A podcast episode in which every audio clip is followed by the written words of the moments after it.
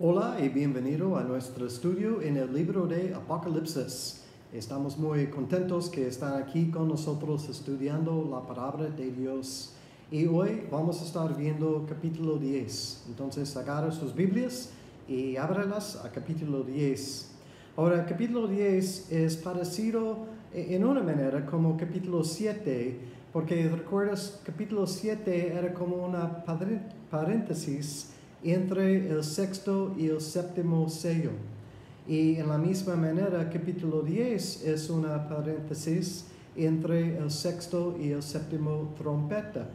Entonces, yo creo que una de las razones que tenemos estos paréntesis o estos pausas eh, entre eh, los juicios es porque Dios está dando a los hombres la oportunidad de arrepentirse de sus pecados. Aún en medio de la tribulación, Dios está dándoles tiempo para arrepentir de sus pecados antes que las cosas se ponen peor. Y van a ser peor, como vamos a ver en los capítulos eh, que siguen. Pero Dios es un Dios misericordioso todo el tiempo. Dios no cambia. Y Dios no quiere que ninguno perezca, sino que todos lleguen al arrepentimiento. Y por eso tenemos estos pausas para que el hombre puede reflexionarse y reconocer su necesidad por Cristo. Ahora, en esta ah, paréntesis tan corto, nada más 11 versículos, tenemos en capítulo 10, hay una lección muy importante para, para los que son cristianos, para los que profesan ser cristianos hoy en día. Eso quiere decir que hay una lección muy importante para ti y para mí en, este, en el texto de hoy. Entonces vamos a comenzar en Apocalipsis 10, versículo 1. Juan dice, vi descender del cielo a otro ángel fuerte, envuelto en una nube, con el arco iris sobre su cabeza y su rostro era como el sol, y sus pies como columnas de fuego. Entonces aquí vemos un ángel en versículo 1. La pregunta es, ¿quién es este ángel? Porque dice, vi descender del cielo a otro ángel fuerte.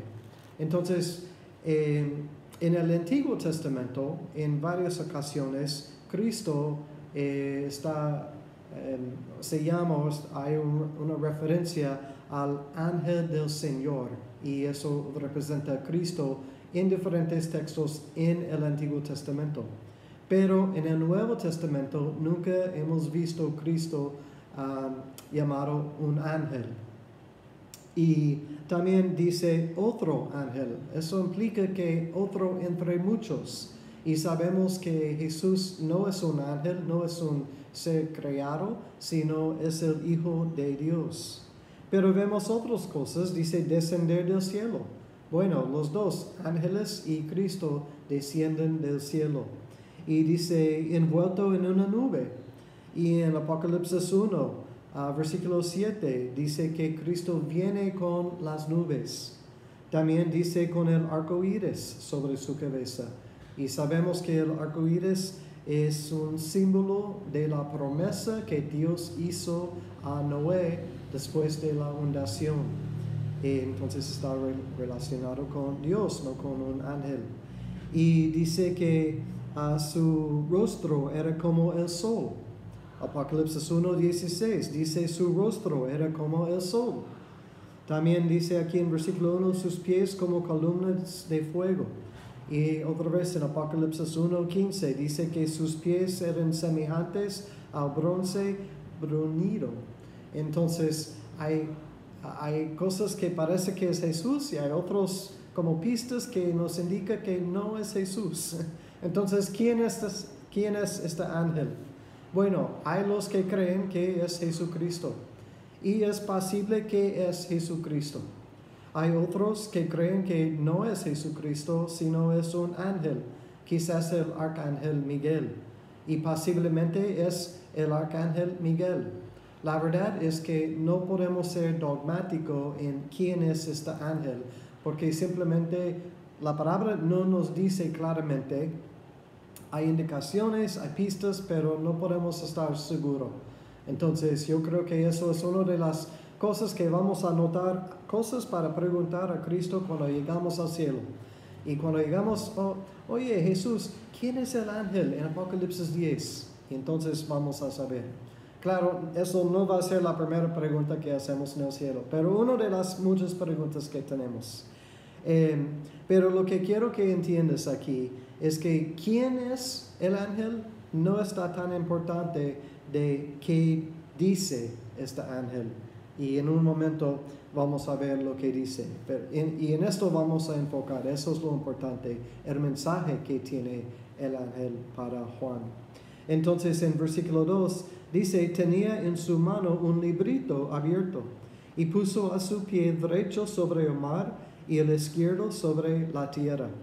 Entonces la primera cosa que vemos es que este ángel tenía un librito abierto. Eso es importante. Quiero que tomen nota de esto porque vamos a regresar a este libro al final del capítulo y es clave. Es clave en el capítulo, es clave en la enseñanza de hoy. Y dice que puso su pie derecho sobre el mar y izquierdo sobre la tierra. Esto nos muestra autoridad, como Jesús mostraría autoridad sobre la tierra. Sin embargo, no es tiempo para que Cristo viene a la tierra. Eso no es tiempo de la segunda venida. Y la Biblia dice que eh, es en la segunda venida cuando Cristo viene a tocar la tierra con, con sus pies, va a establecer su reino aquí. Pero estamos en capítulo 10, no hemos llegado a la segunda venida todavía. Entonces, otra vez, puede ser, no puede ser. En versículo 3 dice, y clamó a gran voz, como ruge un león. Y cuando hubo clamado, siete truenos emitieron sus voces. Versículo 3 dice que uh, o ruge como león. Eh, y si recuerdas, cuando estudiamos el libro de Amos hace unos meses, vimos que el Señor ruge como león. Y aquí tenemos siete truenos emitieron sus voces. Y en versículo 4, Juan dice, cuando los siete truenos hubieran emitido sus voces, yo iba a escribir, pero oí una voz del cielo que me decía, sea las cosas de los siete truenos, o que los siete truenos han dicho, y no las escribas.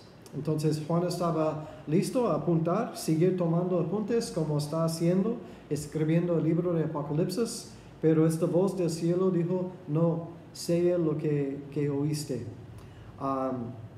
En versículo 5 dice, y el ángel que vi en pie sobre el mar y sobre la tierra levantó su mano al cielo y juró por el que vive por los siglos de los siglos, que creyó el cielo y las cosas que están en él, y la tierra y las cosas que están en ella, y el mar y las cosas que están en él. Voy a parar ahí antes que termine el versículo. Aquí vemos en estos versículos el ángel em, jurando. Y podemos decir, bueno, Dios no jura. Pero no es cierto, porque si ves en Hebreos 6, versículo 13, vemos que Dios juró por sí mismo porque no hay nadie más alto que Dios. Entonces, otra vez puede ser Cristo. Pero si, si estás tomando apuntes, puedes anotar Daniel capítulo 12, versículos 6 y 7. Tenemos un escenario muy parecido, pero en Daniel nos dice claramente es el ángel, el arcángel Miguel. Entonces, dos cosas no igual, pero muy parecido. Uno es Miguel en Daniel, el otro no sabemos en Apocalipsis 10.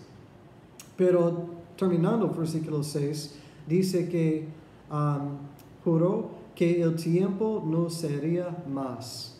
Eso quiere decir que la profecía ya está siendo cumplido.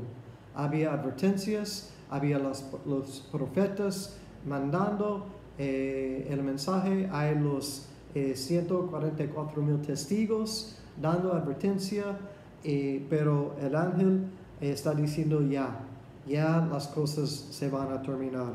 Y seguimos leyendo y dice en versículo 7, sino que los días de la voz del séptimo ángel, cuando él comience a tocar la trompeta, el misterio de Dios se consumirá, o consumará, digo. Ah, por él lo anunció a sus siervos los profetas.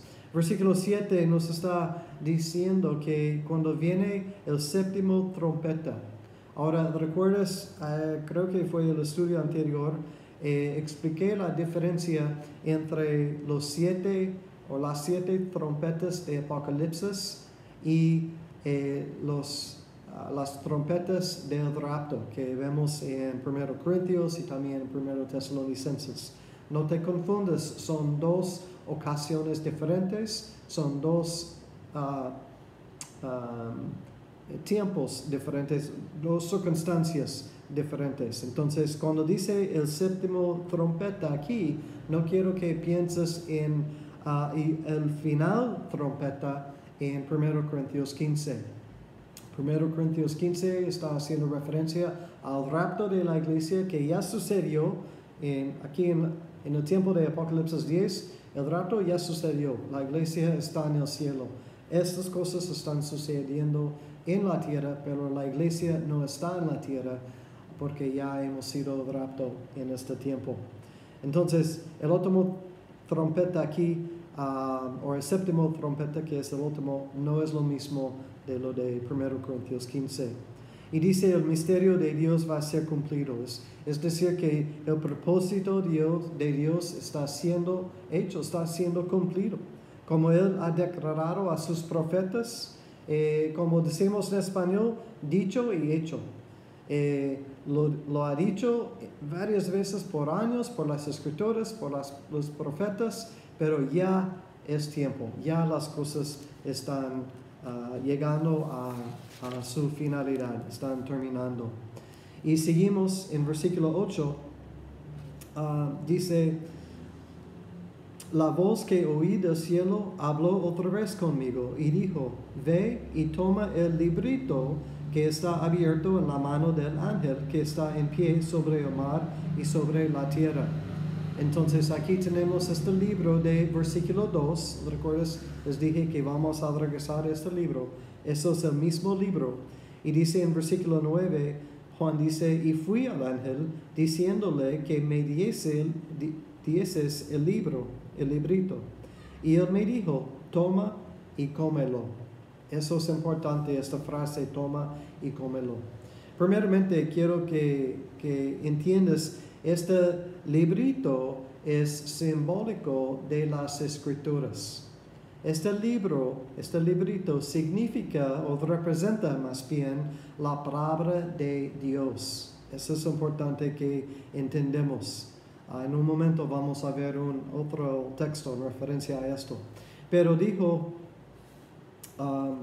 toma y cómelo, hablando del librito. Eh, esto es, eso es clave que entendemos eh, lo que significa toma y coma. perdón, perdí mi lugar. toma y cómelo. Eh, la palabra toma significa ah, que abrazamos hablando de las escrituras, abrazamos las escrituras y las poseemos. Esos que como tomamos las escrituras y los tomamos como nuestro. Y, y es, así es la palabra, o así debe de ser la palabra de Dios. Es para nosotros. Es como una carta de amor de Dios a ti y a mí. Y en, en mi Biblia es mi Biblia. Si ves mi Biblia, hay cosas subrayadas, hay, hay apuntes en, en, los márgenes y yo estoy escribiendo cosas que Dios me ha ministrado, cosas que Dios me ayudó a entender o cosas importantes que quizás fechas, diferentes cosas, pero eh, mi Biblia es mío porque es la manera que Dios me habla Sí me habla en otras maneras, pero principalmente es por medio de la palabra de Dios, por medio de su palabra. Entonces cuando dice que um, tómala, significa que abrázala y hazla tuya. Es algo personal, es para nosotros. Y cuando dice um, cómela, eso en en el diccionario griego de Thayer, eh, por esta palabra comer en este texto, la definición dice que dejamos que penetra hasta lo más profundo de nuestro ser. Otra vez, hablando de la palabra de Dios. Entonces, um, cuando el ángel dijo, tómala y cómelo, el ángel está diciendo, abraza la palabra de Dios, las escrituras en su totalidad, eso es clave, y dejamos que penetra hasta lo más profundo de nuestro ser. Okay, eso es importante. Quiero que recuerdes esta definición porque eso nos ayuda en la aplicación al texto de hoy. Tómala y cómelo. Quiere decir, una vez más, abraza las escrituras en su totalidad y las poseemos y dejamos que penetra hasta lo más profundo de nuestro ser. Entonces, con eso en mente, vamos a considerar lo siguiente. Dice en versículo 9, siguiendo, el ángel dice, y te amagará el vientre, pero en tu boca será dulce como la miel. Amargo y dulce, como opuestos casi. Pero vamos a ver lo dulce primero, o la dulce. Eh, hay un texto parecido en Ezequiel, capítulo 3, en los primeros versículos de Ezequiel, capítulo 3 Um, Dios dijo a Ezequiel, Hijo de hombre, come lo que hayas, come este rollo, o dice libro en otra versión, y ve y habla a la casa de Israel. Y abrí mi boca y me hizo comer aquel rollo o librito. Y me dijo, Hijo de hombre, alimenta tu vientre y llena tus entrañas de este rollo que yo te doy. Y lo comí y fue en mi boca dulce como miel. Luego me dijo, Hijo de hombre, ve y entre en la casa de Israel y habla a ellos con mis palabras. Entonces, muy parecido el texto en Ezequiel 3 con Apocalipsis 10. La diferencia es que en Ezequiel Dios estaba hablando con Ezequiel, en Apocalipsis el ángel está hablando con Juan, pero con la misma idea. Y hay otros textos en la Biblia, si notaste en Ezequiel, dijo, la palabra es dulce en mi boca. Y hay otros textos, también Salmo 19, versículo 10, dice, las escrituras como más dulce que la miel en mi boca. Y en Salmo 34, versículo 8, dice, uh, gustad y ved que Dios es bueno. Es una invitación a venir y, comer, recibir.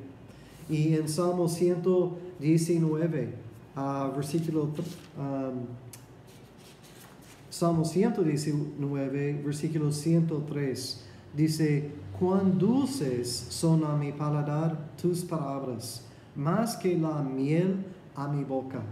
Entonces podemos ver que hay varios textos en la Biblia que hablan de qué tan dulce es la palabra de Dios.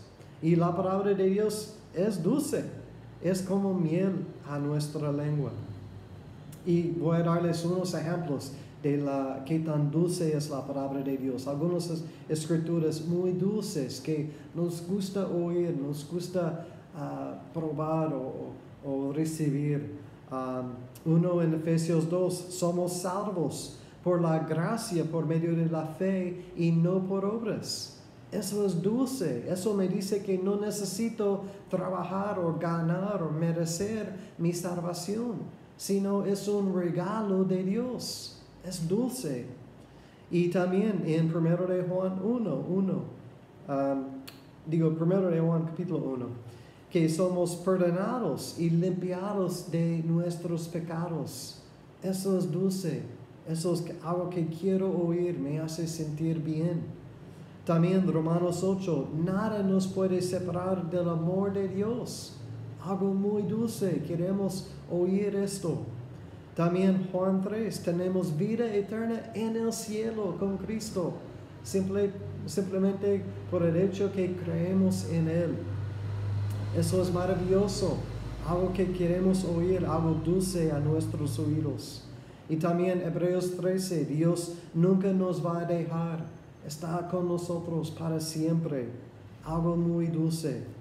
Todos esos ejemplos son lo que Pedro llamó sumamente grandes y preciosas promesas, porque todos esos son verdad, son de la palabra de Dios.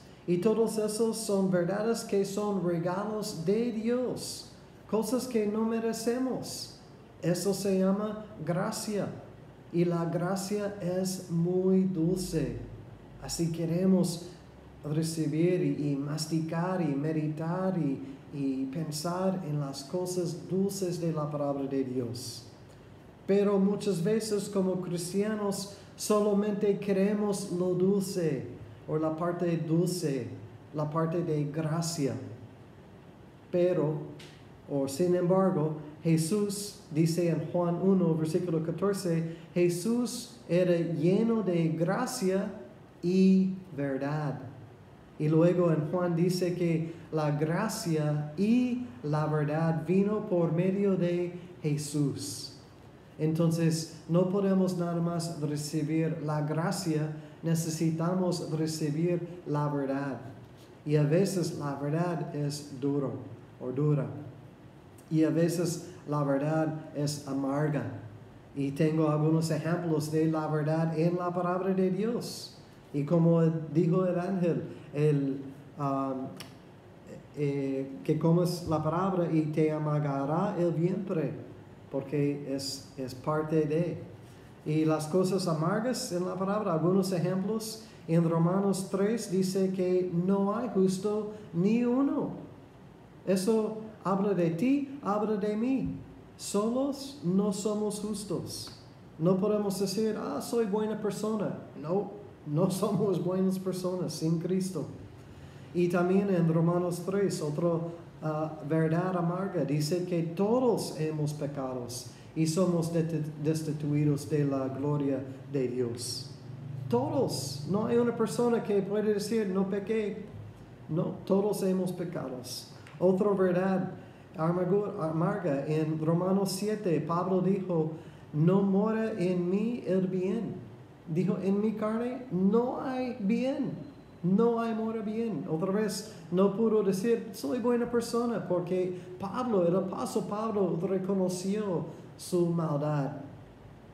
También otra cosa amarga tiene que ver con una de las verdades dulces, pero en primero de Juan eh, vemos que, que somos perdonados y limpiados, pero eso es una condición, eso es una promesa condicional. Y la condición es en la primera parte del versículo que dice, si confesamos nuestros pecados. Confesar es reconocer nuestros pecados. Eso es difícil a veces. No nos gusta reconocer las cosas malas que hemos hecho. No queremos admitir que éramos mal, que nos equivocamos, que nos pecamos o que hemos pecado. Eh, pero es necesario para poder recibir y disfrutar la parte dulce, que es el perdón y, la limpieza que solamente Cristo puede traer. Entonces, otra verdad amarga. Y uno más, dice en Juan 15 que Jesús dijo, sin mí no puedes hacer nada, absolutamente nada.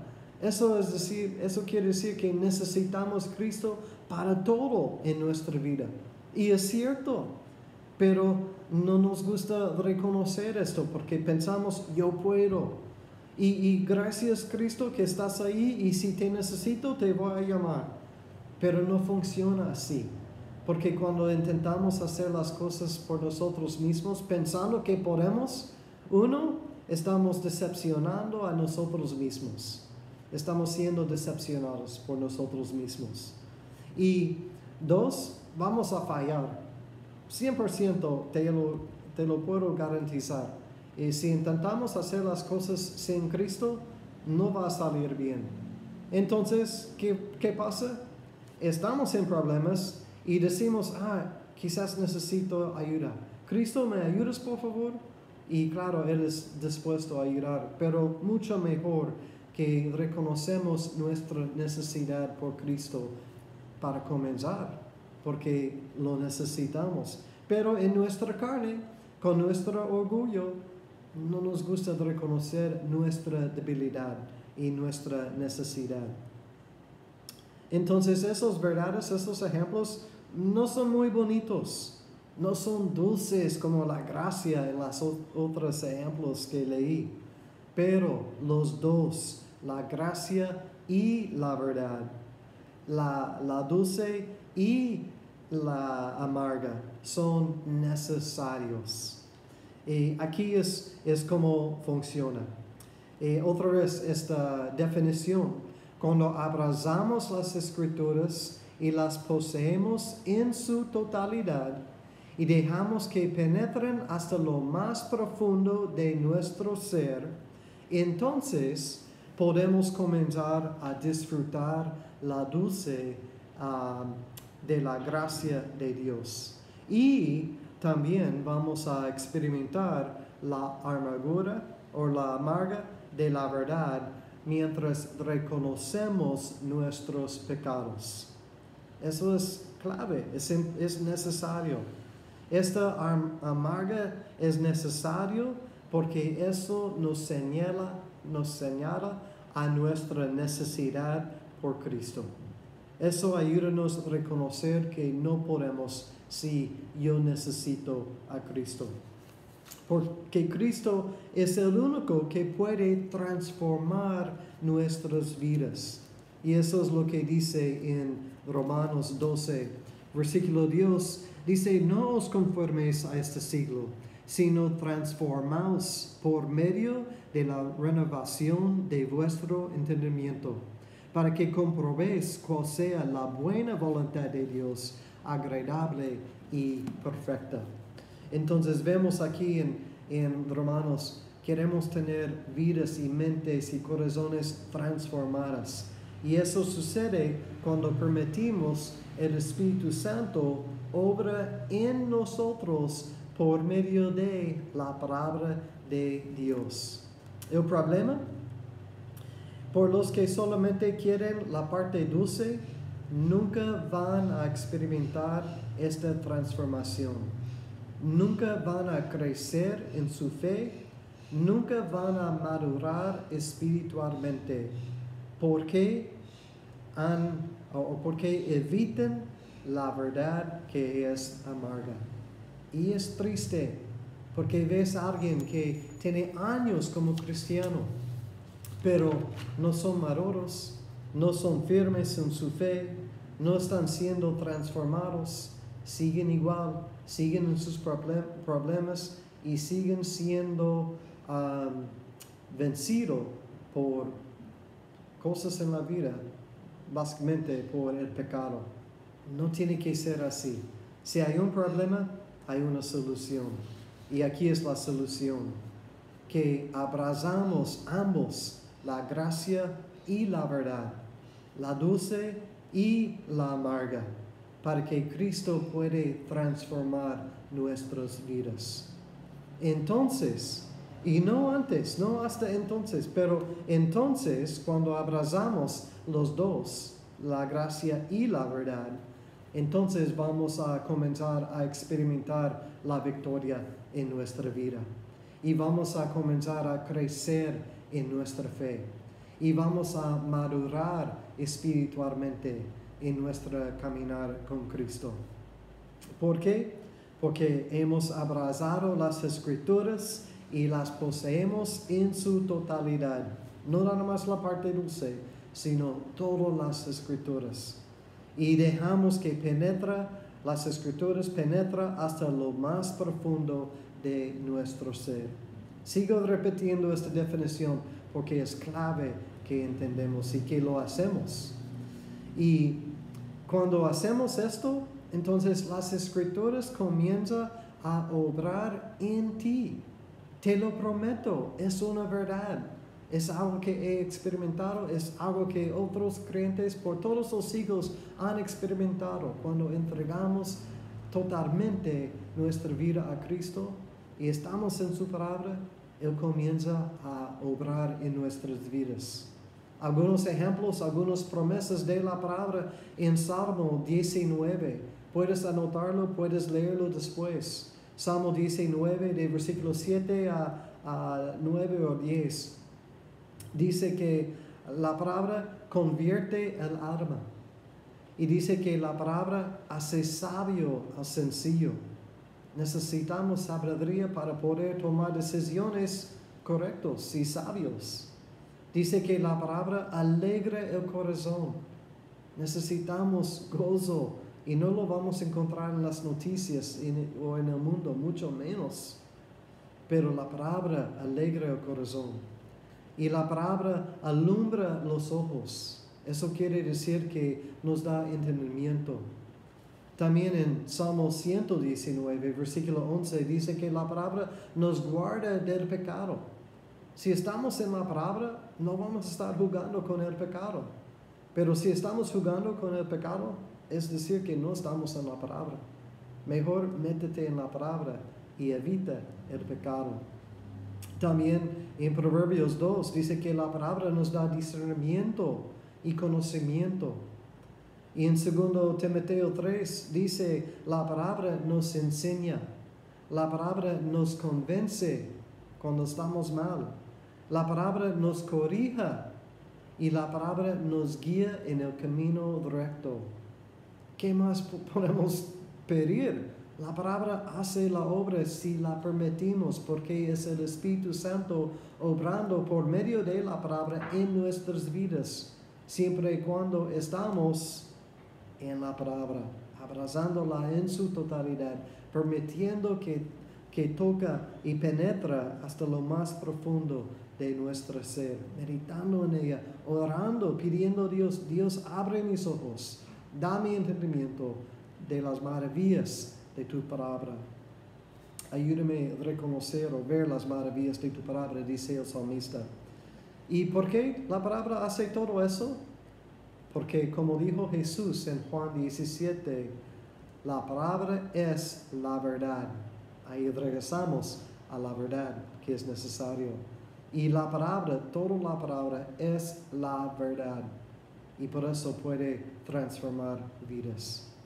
Y nosotros necesitamos conocer la verdad acerca de nosotros para poder entender lo que Dios ha hecho por nosotros. Dice en Juan, la verdad os hará libre. Somos libres cuando tenemos la verdad y las escrituras es o son la verdad. Entonces, seguimos en Apocalipsis 10, versículo 10. Entonces tomé el librito de la mano del ángel y lo comí, y era dulce en mi boca como la miel. Pero cuando lo hube comido, amargó mi vientre. Y él me dijo, es necesario que profetices otra vez sobre muchos pueblos, naciones, lenguas y reyes. Entonces Juan um, hizo lo que el ángel dijo. Y el ángel dijo, vas a profetizar otra vez. Pero no es hasta que hemos aceptado, reconocido la verdad amarga acerca de nosotros y nuestra necesidad, es hasta entonces que podemos apreciar y disfrutar la dulzura de la gracia de Dios, porque los dos son necesarios.